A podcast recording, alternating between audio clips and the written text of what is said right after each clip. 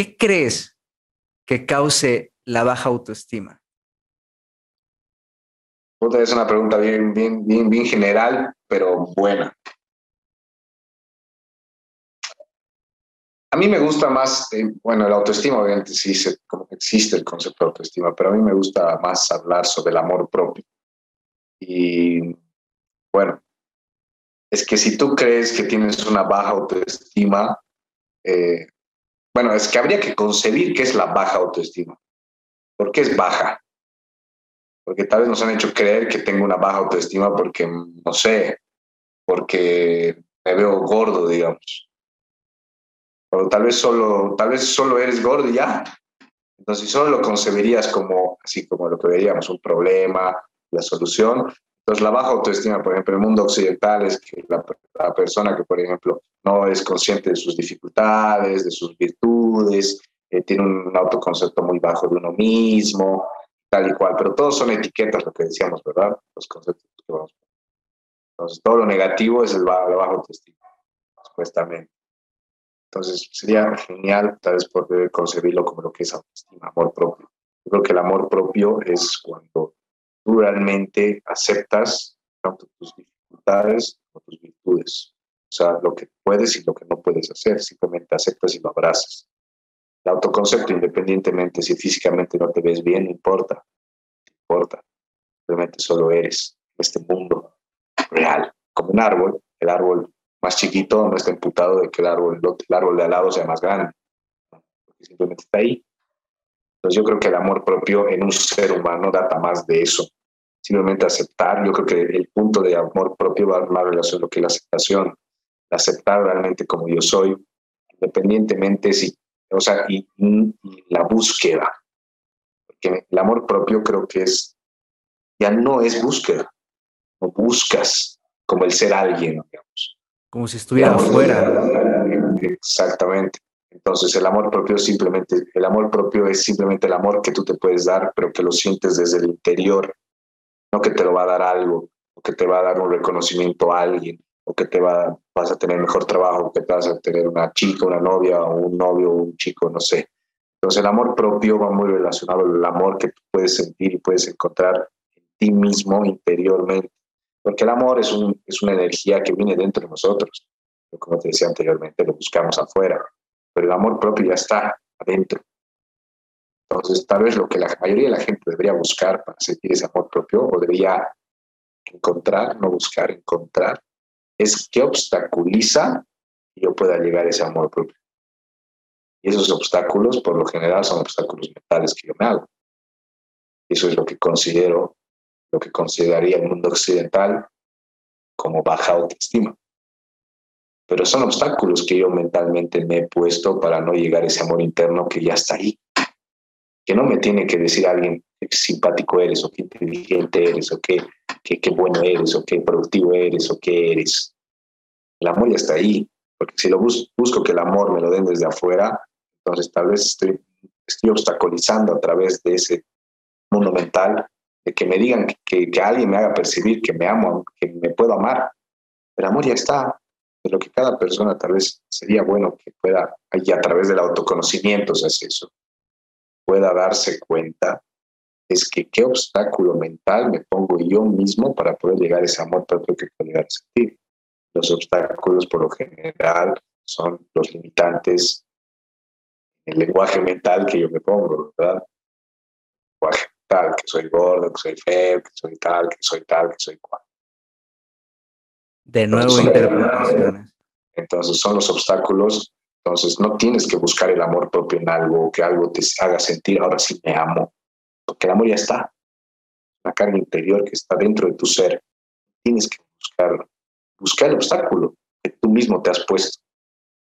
El problema no es el amor, no hay que hacerle un duelo al amor, ¿no? El amor es el amor, energía interna. Busca el obstáculo que tú mismo te has generado, porque es algo que tú te has generado no te lo ha generado nadie, porque no, él me ha dicho que yo era, pues, sobre todo pasa en los adolescentes, él me ha dicho que era muy, no sé, muy flaco, era muy gordo, muy tal, muy cual. Pues te lo van a decir, pero si se queda en el lenguaje mental que yo mismo me he dicho y me he aceptado, entonces ahí lo, ya lo instauro como un obstáculo para llegar a ese mi amor propio. ya se ha vuelto un obstáculo.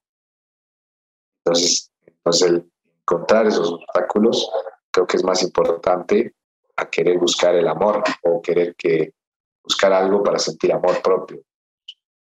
Yo lo consigo de esa manera.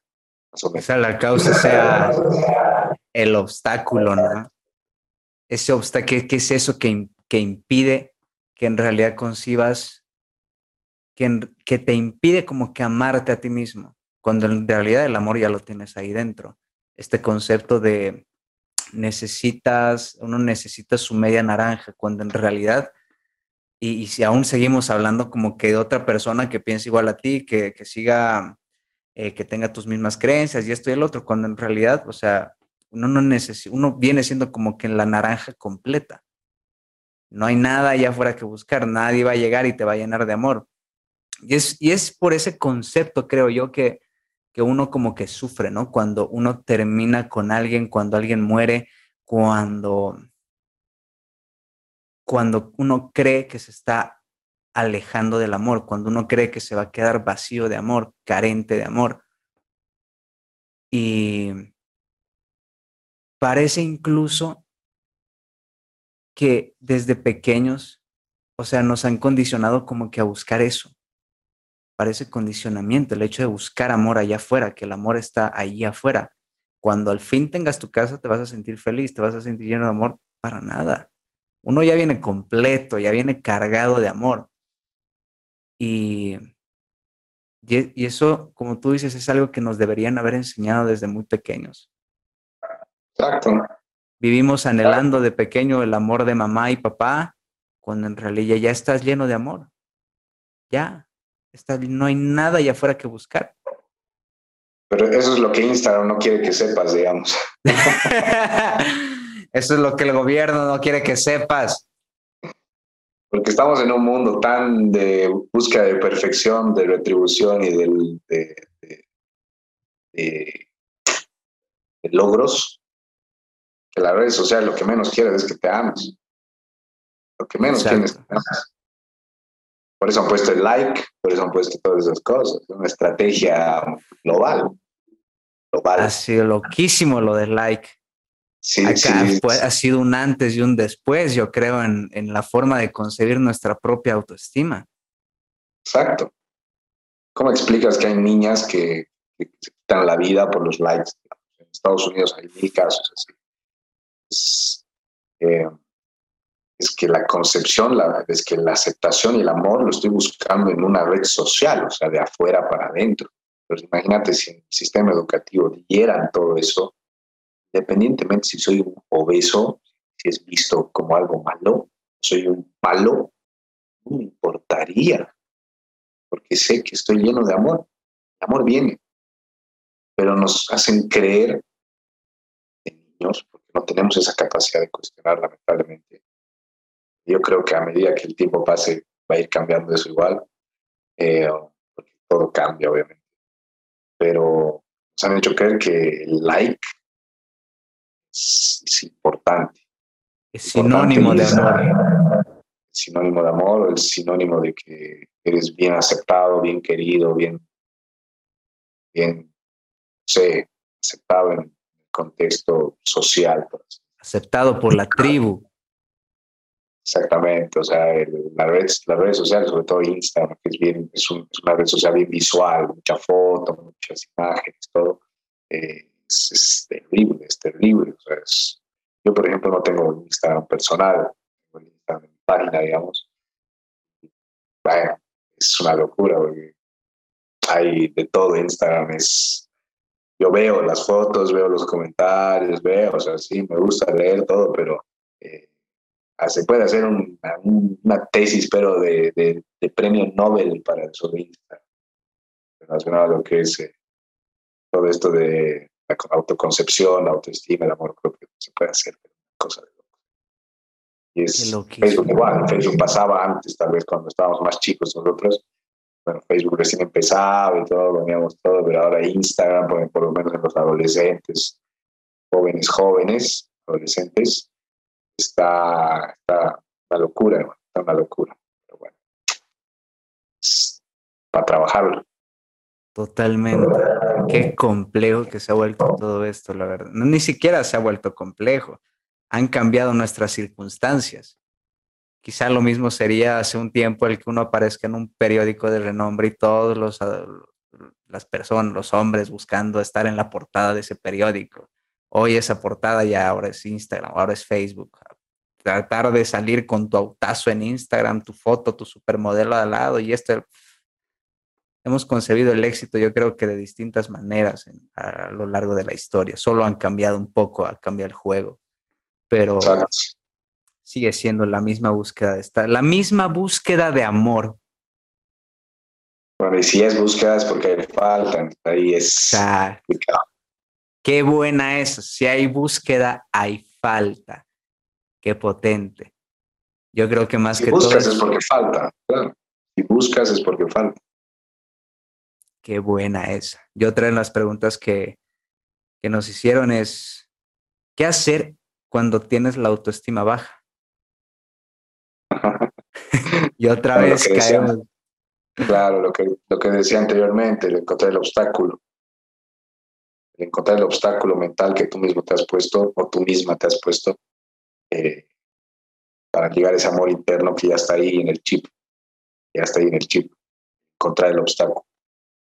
¿Por qué lo he hecho un obstáculo? Sobre todo los obstáculos, antes de que se vuelvan obstáculos, sería bueno hacer este ejercicio mental. Por ejemplo, cuando nos dicen algo que puede ser hiriente, eh, te lo van a decir porque viene del exterior, no puedes controlar a la otra persona, te lo va a decir, te lo van a decir mil personas más tal vez. Pero cuando entre en el mundo mental, ahí se vuelve un obstáculo. Entonces, cuando esté en ese mundo mental, sería genial que una persona pueda preguntarse, ¿Qué me estoy diciendo a mí mismo o a mí misma para hacerme, para sentirme o hacerme sentir tan insignificante? Estoy diciendo. Entonces, si tú cuestionas el pensamiento y lo ves como un pensamiento, no lo ves como un dios o un monstruo enorme, lo cuestionas, esa es una buena alternativa que uso en terapia, por ejemplo, antes de que se vuelva un obstáculo. ¿Qué me estoy diciendo en este mismo momento? Cuando tal vez me han herido mucho con palabras. La palabra puede crear realidades, eso es sabido. Pero si la palabra puede crear realidades, tu palabra también puede crear realidades. Entonces, la palabra, la palabra de otro, si crea tu realidad es porque tú lo estás permitiendo que crea una realidad para ti. Entonces es importante que tu palabra pueda crear tu propia realidad, no se vuelva en ese obstáculo que luego lo consideres una baja autoestima si se queda como obstáculo, a veces la gente es muy inconsciente y ya no se da cuenta de por qué, por qué siento que es esto, por qué si me siento mal así, no tiene idea. Pero hay algo que ya se ha vuelto un obstáculo porque no lo has sabido cuestionar, ya lo has aceptado, has aceptado la palabra o la palabra o la descripción que te da una persona del exterior. Entonces es importante que la persona pueda cuestionarse, un adolescente pueda cuestionarse, ¿qué me estoy diciendo en este momento para? ¿Qué me estoy diciendo? Porque ya no te lo está diciendo la otra persona, te lo ha dicho hace dos horas, digamos, tú estás en tu casa, te dices, te miras al espejo tal vez, es que te ha molestado con tu físico tal vez, pero luego te lo vas repitiendo tú. Entonces ahí se vuelve un obstáculo. Entonces el cuestionarse, por eso el cuestionar es importante, pensamiento crítico, que genial sería esa materia. Y ¿qué me estoy diciendo en este mismo momento para hacerme sentir tan insignificante? qué me estoy diciendo esto? Entonces, trata de buscar una respuesta. Y si lo puedes escribir, mejor. Yo uso, yo uso mucho la técnica de escritura igual. Escribir es una locura. Ha liberado personas aquí. Bueno, aquí estoy ahorita en mi, gabinete, pero ha liberado personas aquí increíble, increíble. La escritura es una locura. ¿Sabes el poder que tiene? Totalmente. Sobre todo las mujeres escriben tienen esa capacidad porque son más emocionales, sienten sus emociones, pero el hombre silencia las emociones, se reprime, entonces para un reprimido tal vez, porque se quiere reprimir, poder liberarlo a través de la escritura es genial, porque no siempre vas a poder hablar, o sea, vas a querer hablar con alguien y te va a decir, ah, boludo, que paja, que escucharte, te va a decir, que mejor escribirlo poder liberar su, para uno mismo y tener un diario emocional, yo lo llamo el diario emocional. Entonces, tener ese diario emocional y poder escribir por lo menos una vez a la semana, dos veces a la semana, y poder liberar esas caritas que tal vez no nos estamos cuestionando, pero en la escritura podemos cuestionarlos y evitar que se vuelva un obstáculo. Totalmente. Y muy de acuerdo contigo en, en la parte de que uno se tiene que cuestionar. Es algo a lo que debería ser una materia, pensamiento crítico, como tú dices, en colegio. Sí o sí, o sea, uno no cuestiona lo que pasa por la cabeza, o sea, uno ya asume que lo que uno piensa es verdad. Pues no precisamente. Puede que hayas tenido una interpretación de algo que ha sucedido y en tu cabeza, por ponerte un ejemplo, ¿no? Eh, a uno le, si alguien te es infiel, pues en tu cabeza se crea la interpretación, ah, me engañaron seguramente porque, porque, porque soy feo, porque soy esto, porque soy el otro, porque estoy muy delgado, porque estoy muy esto, seguro me engañaron por eso. Y luego, y ya asumes directamente que eso es verdad, ya ni lo cuestionas, ya, ya se queda acá plantado eso y simplemente lo que sucede es cada día como un acto masoquista, me lo voy recordando. Y lo recuerdo y lo recuerdo, lo recuerdo y es como agarrar un látigo y azotarte, azotarte, azotarte, azotarte.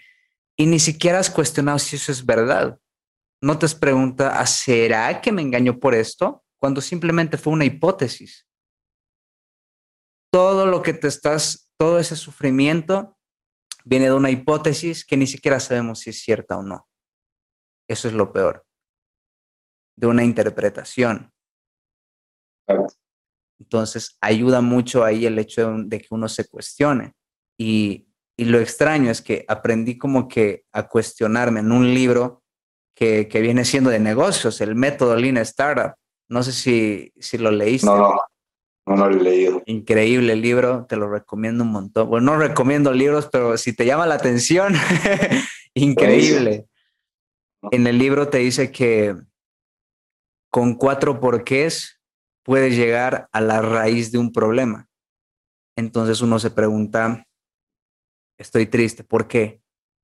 Porque me acordé de, esta persona y, no sé, o sea, siento que, eh, me siento muy inseguro cuando pienso en esta persona. ¿Y por qué te sientes inseguro? Ah, me siento inseguro pues porque, no sé, siento que constantemente necesito la atención de los demás. ¿Y por qué necesitas la atención de los demás? Pues porque papá y mamá no me, no me siento que no me la dieron de pequeño. Ah, ahí está la, la raíz de un problema. Entonces, ayuda mucho, pienso yo, que con este tipo de estrategias o trucos, o no sé cómo llamarlos, pero vienen siendo como guías, ¿no? Para no ir a cualquier lado. El hecho de, de autocuestionarse ayuda un montón para la baja autoestima. Es lo que supo, entre comillas, baja autoestima, porque ¿qué es la alta autoestima? ¿No? Al final terminamos como que siempre termina, siento que caemos en, en, ambos lados de la balanza. O bien so, tengo una autoestima alta o bien tengo autoestima baja, pero nunca buscamos los grises en medio, nunca buscamos como que, y si simplemente soy, no tengo ni la autoestima alta ni la autoestima baja, yo me amo, nada más, pero no es, un, no es un amor de yo soy mejor que tú, soy mejor que alguien, me amo profundamente, nada más. Perfecto. Ahora la tercera pregunta es, ¿cómo ayudar a alguien con baja autoestima? Que va muy de la mano, ¿no? Con lo que, estamos, que hemos estado hablando. ¿Cómo ayudar? Esta, esta, vez va, va eh, por así decirlo, como que fuera de ti, va para otra persona. Exacto. A ver, eh, por ejemplo, cuando yo estoy por empezar a trabajar con alguna persona, sobre todo las personas que nunca han hecho o han ido a terapia psicológica, a medida la gente cree que yo voy a solucionar sus problemas, yo les voy a dar consejos para que su vida sea más buena, entre comillas, para que su vida sea perfecta, para que todo esté bien, no tengan problemas nunca más. lo primero que yo les digo es lo siguiente en terapia psicológica yo no doy consejos, yo no doy recomendaciones, yo no doy soluciones. El proceso terapéutico es 90% tuyo y 10% mío. Yo soy tu guía. Las respuestas te las vas a encontrar tú a través de cómo puedas cuestionarte. Yo te voy a guiar con preguntas. voy a dar devoluciones de sesiones de profundización, por así decirlo. Pero tú te vas a responder todos esos cuestionantes que tienes, pero vas a hacer el ejercicio de hacerlo al fin, cosa que tal vez no lo has hecho. Es muy fácil. podemos, si tú quieres consejos, soluciones, vamos a un café y nos tomamos algo y, chismo, chismoseamos así, nos hacemos mierda a tu exnovio o a tu exnovia y listo, ya está, cuates. Es que es totalmente diferente. El ayudar, bueno, sí, mi labor es trabajar, no sé si ayudar, porque cada uno en el proceso terapéutico se ayuda a sí mismo a través de la guía. Entonces, algunas personas que vienen por primera vez dicen, no, pues yo creía que era esto, entonces no haces nada, ¿cuál es tu trabajo? Que no sé qué. Algunas personas ya no han querido empezar el proceso, está genial, no pasa nada. Entonces, la manera que yo diría que la que se, se puede ayudar es que te, se puede ayudar a una persona con baja autoestima, es que una persona se puede ayudar a sí misma, pero si me tengo que ayudar, es, que si necesito ayuda es porque uno necesita ayuda muchas veces, sí. Pero si ya lo considero en que me tiene que ayudar a alguien es porque tal vez yo no me siento capaz de poder ayudarme a mí mismo o a mí misma. Entonces creo que otra persona va a ser capaz de poder ayudarme a, hacer, a solucionar mi problema. Si me tiene que ayudar es para solucionar un problema. Entonces, tal vez sería bueno dar la moneda tú seas más consciente.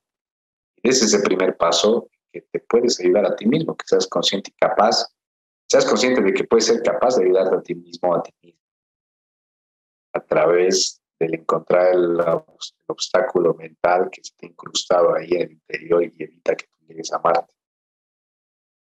Obviamente, qué genial sería tener un guía. Un guía. Es importante tener un guía, un referente para cualquier otra persona pues si esta persona que ha hecho la pregunta, por ejemplo, es adolescente, joven, obviamente sí, tener un guía es muy importante para esa persona, tal vez no tiene esa capacidad mucho, pero para un adulto, obviamente también la terapia, pues mucho, el coaching, mucho, eh, no sé, muchas cosas que ahora están de moda en la parte emocional puede servir de mucho. Pero yo creo que mejor maestro no va a ser uno mismo y a través de la sabiduría, como hablamos de la sabiduría, la sabiduría la experiencia, de la experiencia del vivir, yo creo que vale más que un psicólogo, que un coach, que cualquier otra cosa. Nosotros somos pasados, somos guías, pero la sabiduría que uno, mismo pueda adquirir a través del aprendizaje, la experiencia, creo que te va a hacer más consciente y más capaz de poder solucionar tus problemas. Que tú vas a ser un empoderado emocional, vas a saber, vas a ser capaz de poder solucionar tus problemas si los consigues como problemas ah, primeramente, como problemas, y luego el guía, el terapeuta te ayudará a guiarte y a mejorar de alguna manera esa parte emocional y que te puedas cuestionar. Pero el ayudarse a uno mismo es, importante. Que un, un, primer paso al, amor propio es la aceptación, como decía.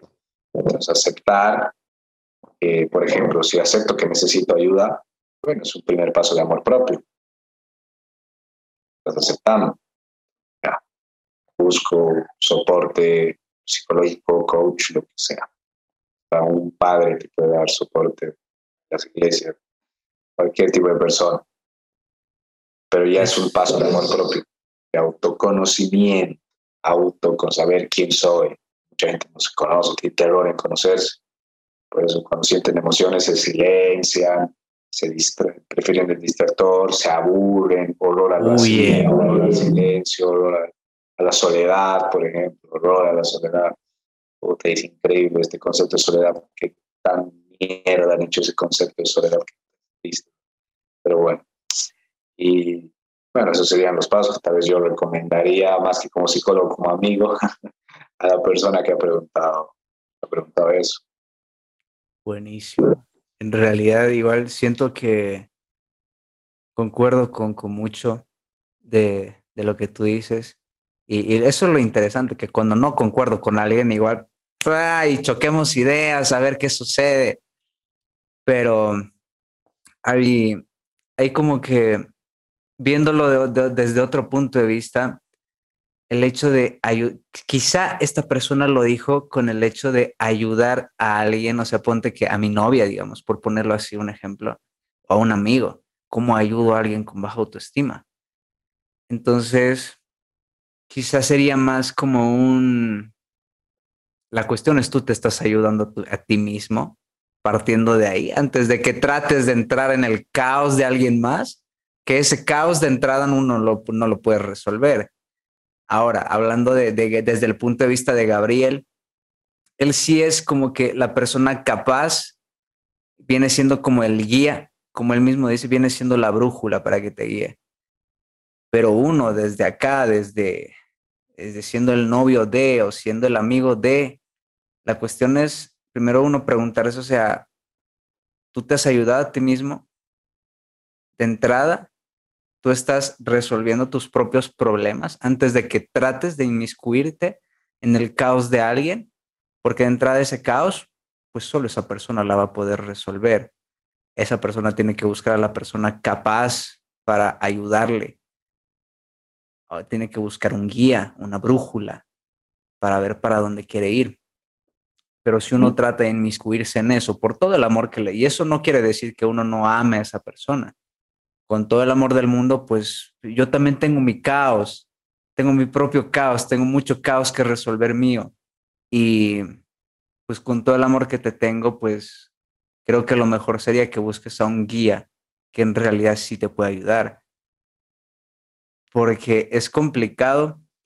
A veces hay muchas relaciones en las que, qué sé yo, el, a mí me ha tocado hablar con personas esta persona me dijo, pues mi esposo consume eh, cocaína, heroína, y, o sea, ¿cómo puedo ayudarle? ¿Cómo puedo hacer para ayudarle? Pues es su caos. O sea, tú eres la persona capaz para ayudarle, pues supongo que esa persona tendrá que ir a doble A, tendrá que ir, no, no es doble A, es, tendrá que ir a una persona que se encargue de guiarle por, por el camino de la sobriedad, ¿no? Supongo pero desde acá, tú y yo no somos capaces de, de inmiscuirnos en su caos. Entonces, creo que igual el hecho de introducirnos en el caos de alguien más cuando ni siquiera estamos resolviendo nuestros propios asuntos es complejo, es complicado. Exacto, sí. O sea, tal vez esta persona que pregunta cómo puedo ayudar a una persona con baja autoestima, esta persona no siente que tiene una baja autoestima es una concepción que yo he creado de esa persona, entonces tal vez eh, es una etiqueta que yo he puesto a esta persona que tiene una baja autoestima. Entonces es mi problema en realidad. Todas las personas, todas, es, es una, la ley del espejo. La ley del espejo, una ley igual que la trabajo mucho en terapia, sirve mucho. La gente se queda choqueada con esta ley, buenísima. Igual pasa que eh, de alguna manera, si bien no, no la conocí como tal, el, el, tema con ese, con ese concepto, como te dije antes, manejamos como que conceptos parecidos con diferentes nombres. Eh, en un libro que leí se llama Es más fácil juzgar eh, los errores ajenos que encontrar los tuyos. Entonces el ejercicio era de, primero juzga al de enfrente, júzgalo, hazlo bolsa, escríbelo, escribes todo, así me emputa esta persona porque esto, porque el otro, porque eh, terminas de escribir. Y te das cuenta que en realidad el juicio es hacia ti. Como, como dice, si no me equivoco, en, en la República de, de, Platón, aquí Sócrates hablando con un tipo le dice, eh, ¿acaso no es la persona más capacitada para esconder algo el ladrón? El ladrón es la persona más capacitada para esconder algo. Porque sabe, porque él roba, o sea, sabe dónde la gente mete las cosas, dónde, dónde son escondites perfectos, dónde, dónde es difícil encontrar. Cuando uno es, eh, cuando, yo juzgando, ¿no? Así de alguien, pinche mentiroso que no me agrada, pues reconoces que alguien es mentiroso porque tú eres un maestro para las mentiras. quizá no le mientas a los demás, pero en tu cabeza te andas mintiendo a ti mismo, creando, creando hipótesis de acá afuera y tragándote esas mentiras. Exacto. Todas las cosas que no es la ley del espejo, es hay un libro sobre eso, sería bueno que lo leas. Bueno, vamos a ver, es exactamente lo que tú acabas de decir. Em, todas las cosas que me molestan de otra persona son cosas que no acepto de mí mismo. Eh, ser mentiroso, por ejemplo alguna vez yo he mentido y no lo he aceptado, o no me acepto que tal vez podría mentir alguna vez, o juzgo y miento mentalmente, por así decirlo, no sé, diferentes situaciones. Entonces, me molesta, me molesta, me molesta, me molesta, me molesta, me molesta, me molesta. Entonces, el hacer una introspección en base a la ley del espejo es muy interesante porque es autoconocimiento de igual manera, saber quién soy. Entonces, cuando te deja de molestar las cosas es porque tal vez las has aceptado que tú también alguna vez o lo haces o lo has hecho, pero simplemente dejas que fluya, por así decirlo, ya no te molesta, no te perturba. Entonces, si yo creo que una persona es, eh, es problemática, es porque tal vez yo también soy problemático. Entonces, la ley del espejo habla mucho sobre eso y es súper interesante. Yo ese ejercicio lo hacía mucho aquí en terapia y era, la gente se volvía loca, decía, no, pero ¿cómo? Y justificaba como que no, yo jamás, no soy así. Seguíamos en sesión, hacíamos introspección, seguíamos preguntando y tal. Salían cosas interesantes y al final sí, la verdad es que ahora sí me he dado cuenta que en este caso, tal. Entonces, la solución no se las doy yo, por eso digo. Es como que ellos mismos, yo los llevo a hacer la introspección, pero que ellos lo hagan. Que la gente sea capaz de conocerse más. Entonces, salga del mundo del mental, de las etiquetas, se adentre más en lo que es la realidad y deje de juzgar, pues, muy mundo mental. Entonces es importante, la ley del espejo ayuda muchísimo, la locura. Increíble. Es increíble para hacer una introspección propia. Uno creyendo desde, desde su propia subjetividad que es, el, que es un santo, ¿no? Que yo, yo no hago eso, yo no juzgo, yo no miento, yo no critico, yo no mataría a alguien. Cuando si encontramos un buen justificante para que tú mates a alguien, quizá lo harías. Claro, bueno, eso ya, está más heavy, ¿no? Pero, oh, hay de todo, sí, sí. La, yo creo que la aceptación es el primer paso, la aceptación de saber quién soy, el autoconocimiento, puede ser el mejor aporte que cada persona le puede dejar al mundo. Si uno acepta cómo es, ya está, le has dejado un aporte enorme al mundo. Pues si tú tienes una familia a futuro, vas a esparcir, vas a comunicar eso, eso que tú has trabajado en ti mismo, en este caso con tu hijo, con tu hija, con tu pareja. Bueno, ya la persona sabrá si es que lo quiere abrazar para su vida o no. Pero es el mejor aporte que le puedes dar para generar un núcleo familiar, para traer un hijo al mundo, para relacionarte con los demás, para todo. Entonces el autoconocimiento es, es clave. Hay mucha gente que no tiene idea quién es, idea, no sabe qué siente, qué miedos tiene, temores, qué le molesta, qué le gusta, qué no le gusta, no tiene idea. Viven, en el, viven mecanizados todo el tiempo y creen que la vida es una verga, aburrida, es mala. Pero obviamente va a ser mala si tú lo concibes como algo malo, porque tal vez no estás conociendo qué es lo que realmente sientes, sabes o piensas sobre la vida en sí, vives en base a la verdad de otras personas, de otras cuestiones, de otras cosas. Entonces, en el proceso de autoconocimiento es importante que la persona pueda liberarse y pueda empezar a sentir por sí misma, no sentir conectado a algo, como un tubo que te conecta a la pared, ¿no? sacar ese tubo y ser y andar como un niño que recién está caminando, así, pueda soltarlo, que camine solo por primera vez. Y hay gente adulta que todavía no se conoce. Y tú creerás, sí, pero, o sea, si los niños supuestamente son más inconscientes, no saben nada, son unos giles, y, nosotros, y, y, los adultos somos más conscientes, supuestamente, supuestamente, entonces deberíamos ser más felices, ¿no ves? Supuestamente los adultos. ¿Y por qué los niños son más felices y son más conscientes? ¿Por qué? Supuestamente, porque están más presentes, están más presentes. Yo no veo con un estrés postraumático un niño de 5 años, de 8 años, con, no sé, un un trastorno de personalidad antisocial. O, estresado, o que no pueda dormir. o, con, con ansiedad, con un toque así durísimo, ¿no? Pero nada, yo de niños, puede haber ocasiones, puede haber casos, obviamente, sí. Hay casos y casos. La, población con ese tipo de, de, pensamientos, de problemas, por así decirlo, la minoría. están más en la población adulta, joven adulta. Y ahora se está metiendo la, adolescencia más, cosa que es muy triste. Muy oh. triste. Hay que cambiarlo. No debería llamarse qué infantil eres, ¿no? Debería ser qué adultil eres, como dice Osho. Estamos mucho más pues, conectados niños. Somos más Exacto. Somos más, más, más adultos, somos más maduros, entre comillas, pero yo veo que el adulto tiene más problemas emocionales, mentales que el niño. Totalmente.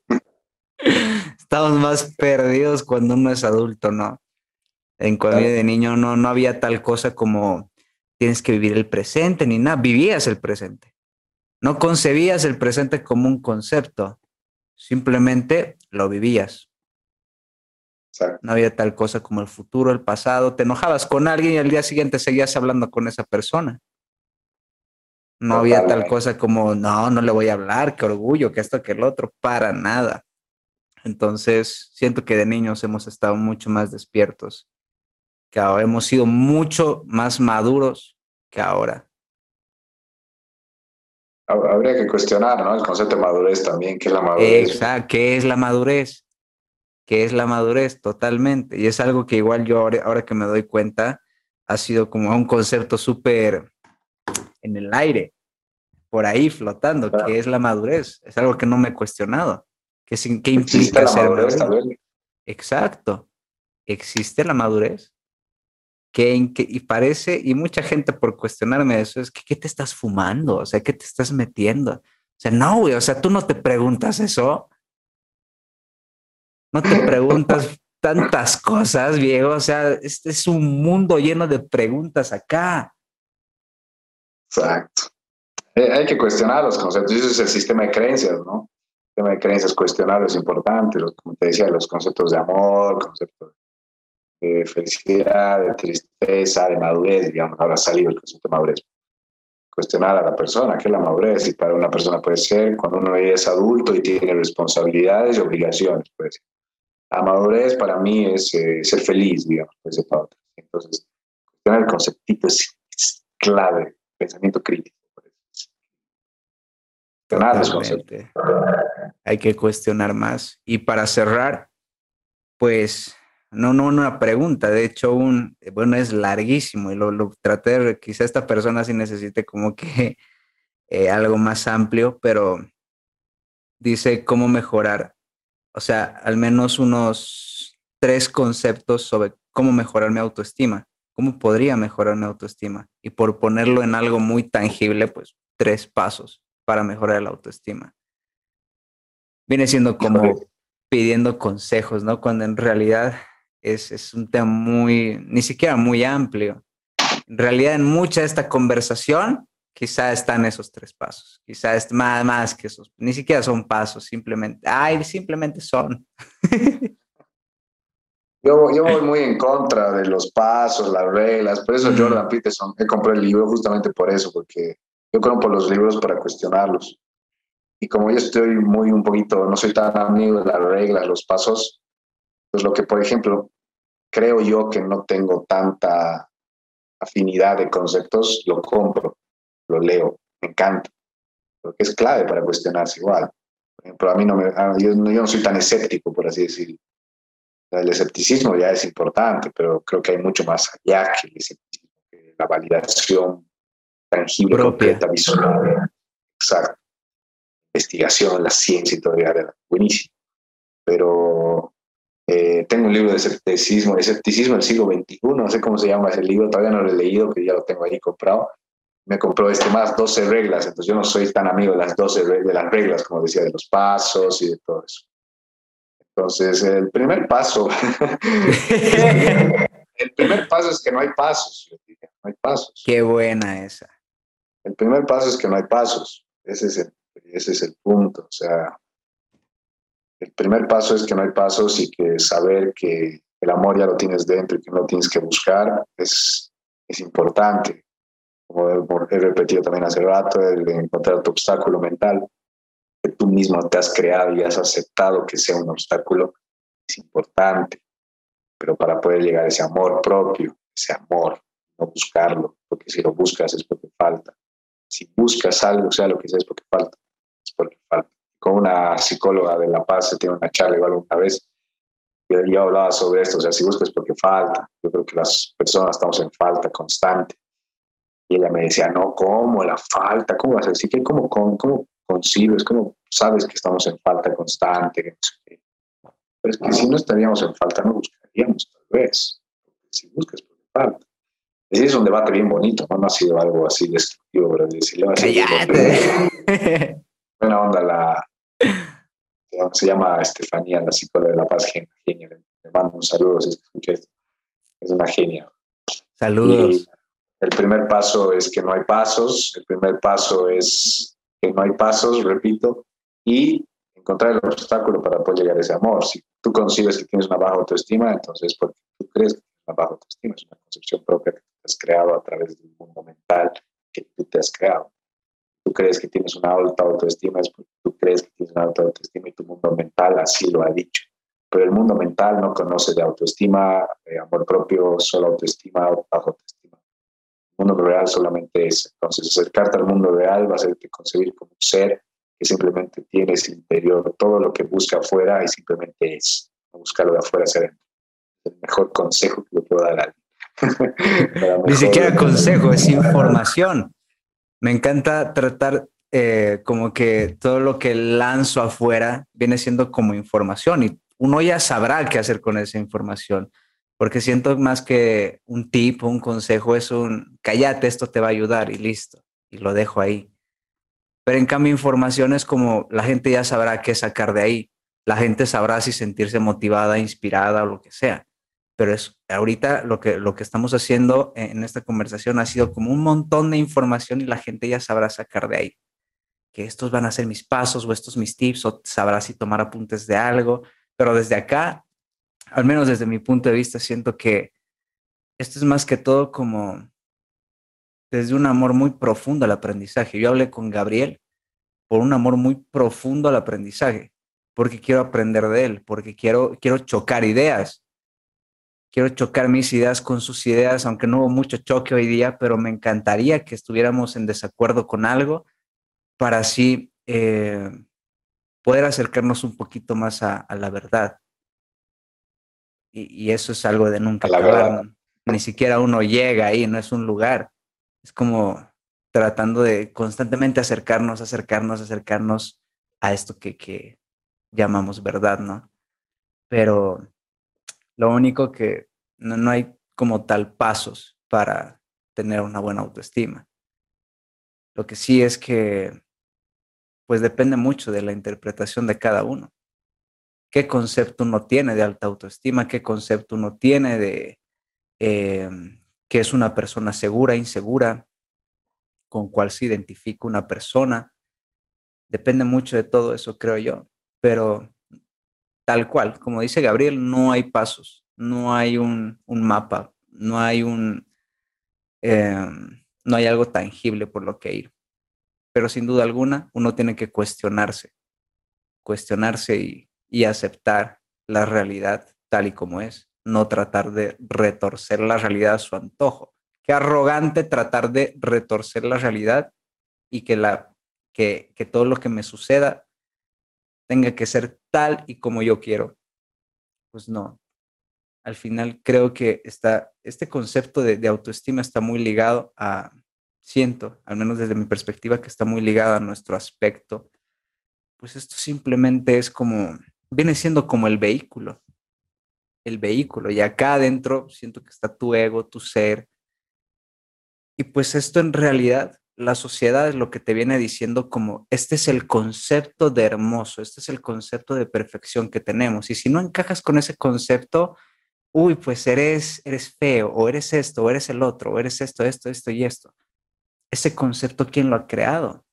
un montón de industrias que nos han bombardeado todo el tiempo con esto es la perfección, esto es bonito, esto es hermoso. Al final es simplemente la industria, viene siendo la industria que te va bombardeando con esos mensajes.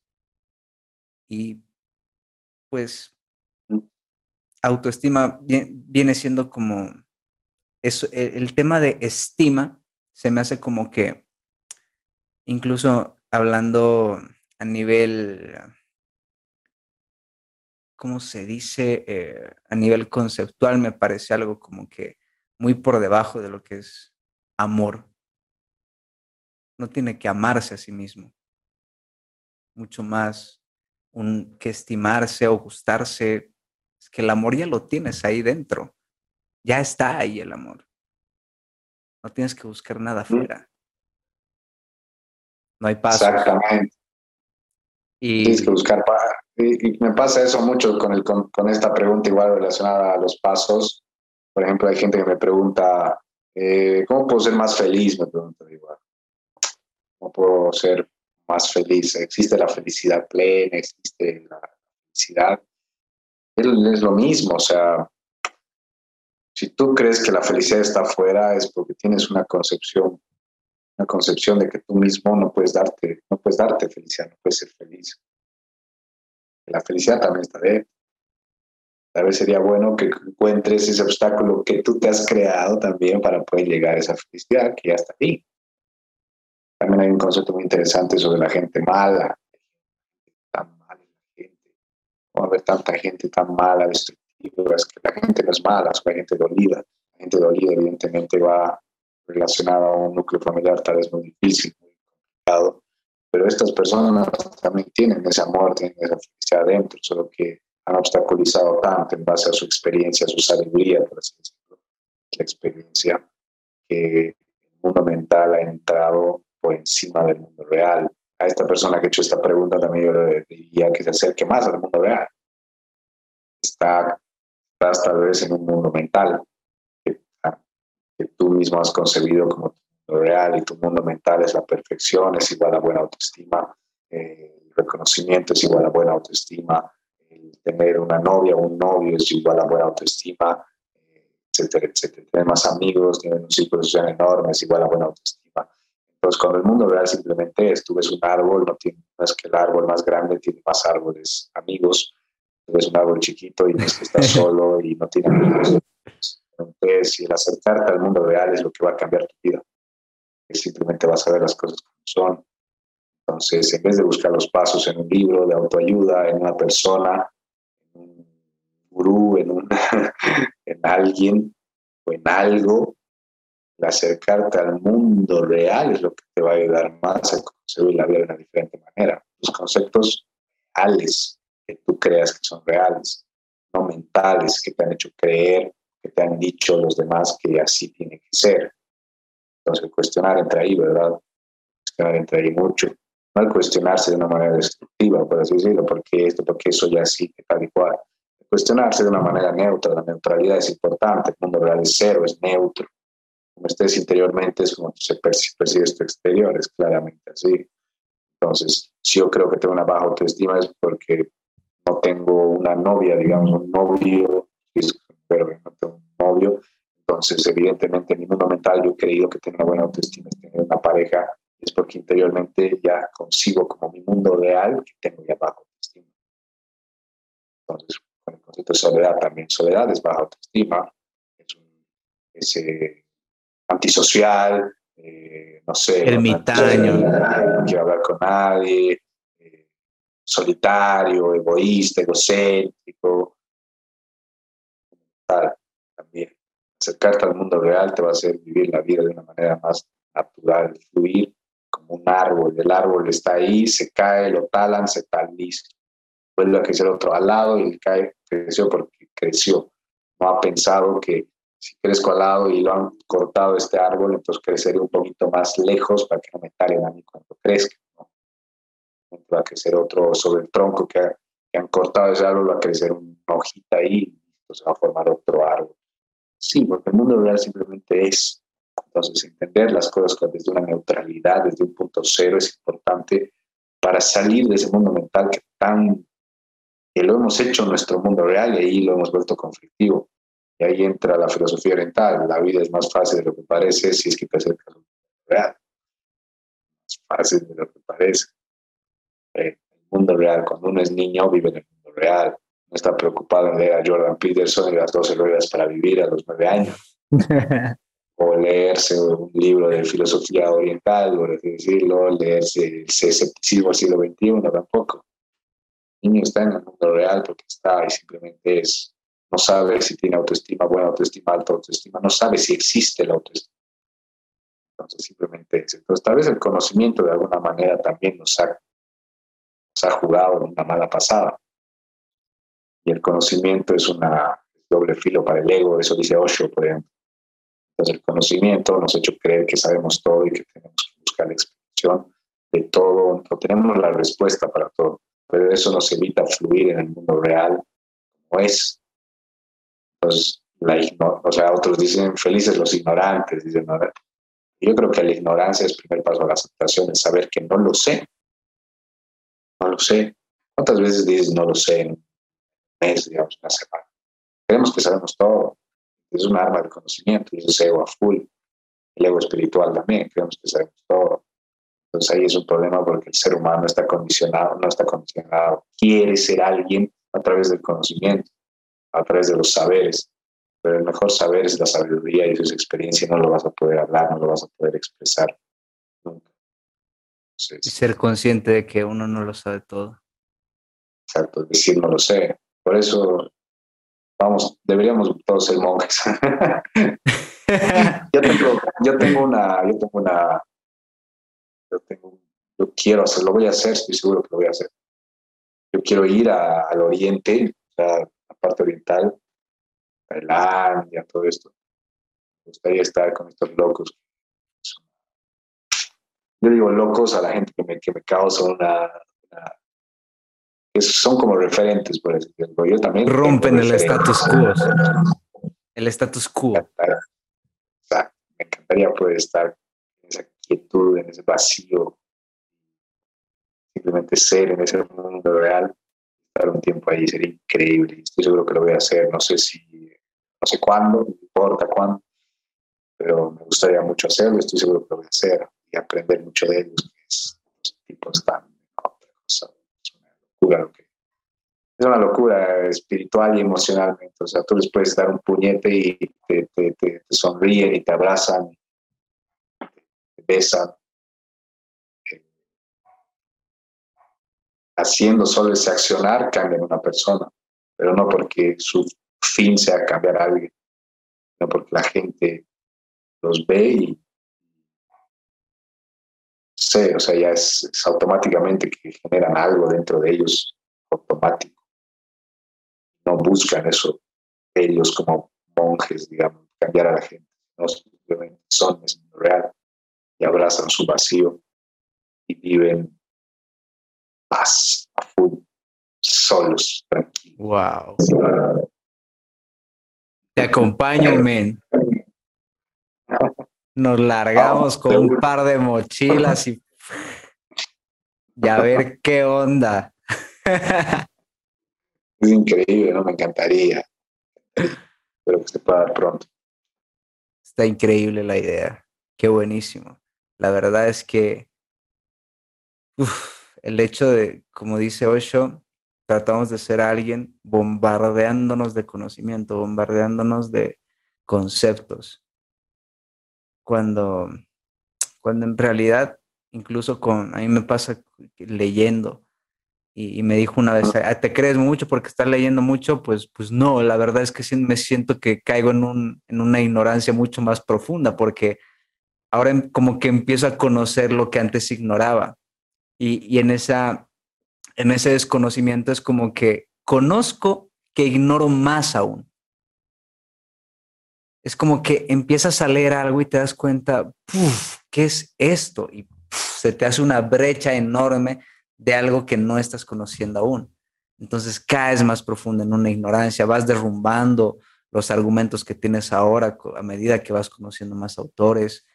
Entonces lo único que estás haciendo es simplemente ser más consciente de, tu ignorancia. Y esa es la sensación, ¿no? Uno no lee un libro por, wow, qué inteligente que me siento, qué increíble sentirme inteligente, pues no. Al final uno abraza esa ignorancia y termina amando su propia ignorancia, termina aceptando que uno no lo va a saber todo y, y, y wow, wow, wow, wow, me encantó, me encantó, me encantó esta conversación. Me encantó. Increíble, hermano. Con pocas personas, la verdad es que uno puede soltar ideas y pum, pum, pum, pum, pum, pum. Suelto esta idea, suelto esta otra, a ver qué vamos y soltamos esta idea, soltamos esta otra idea. La verdad es que me encantó conversar contigo, Gabriel. Ni siquiera tú, ni siquiera puse, ¿cómo se llama? Ni siquiera te di la bienvenida al podcast. es que ni siquiera había iniciado el podcast, ni siquiera inició.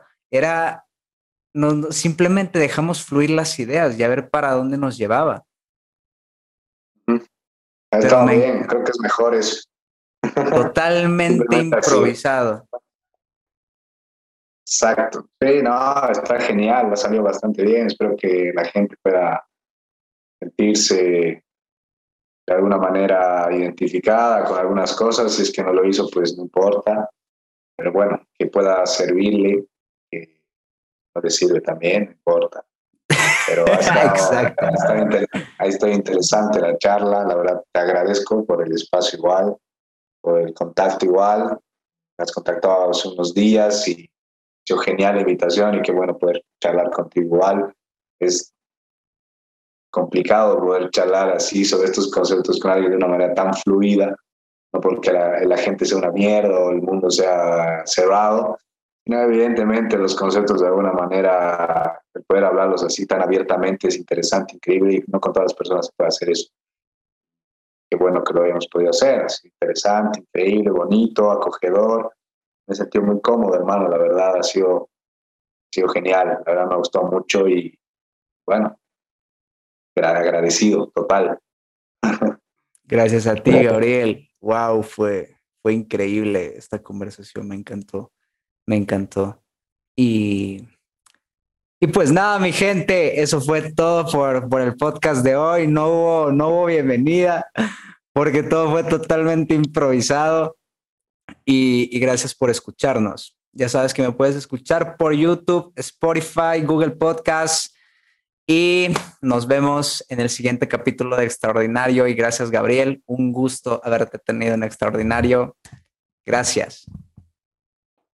Gracias, gracias a ti, Jersey. Estamos hablando. Abrazo a la gente y eh, quédense con la frase Sócrates. Solo sé que nada se es clave esa frase igual. Súper profunda igual que no le damos importancia. Buenísima frase, tiene más años que, que nada, siglos. Solo sé que nada sé, importantísimo. Nada sabemos lo, aquí. Lo peor es que la usamos de manera súper vana, súper en memes y todo. Todo el mundo conoce esa frase, pero nunca la han cuestionado. Exactamente. Y, desde mi arrogancia, ¿no? Todo el mundo.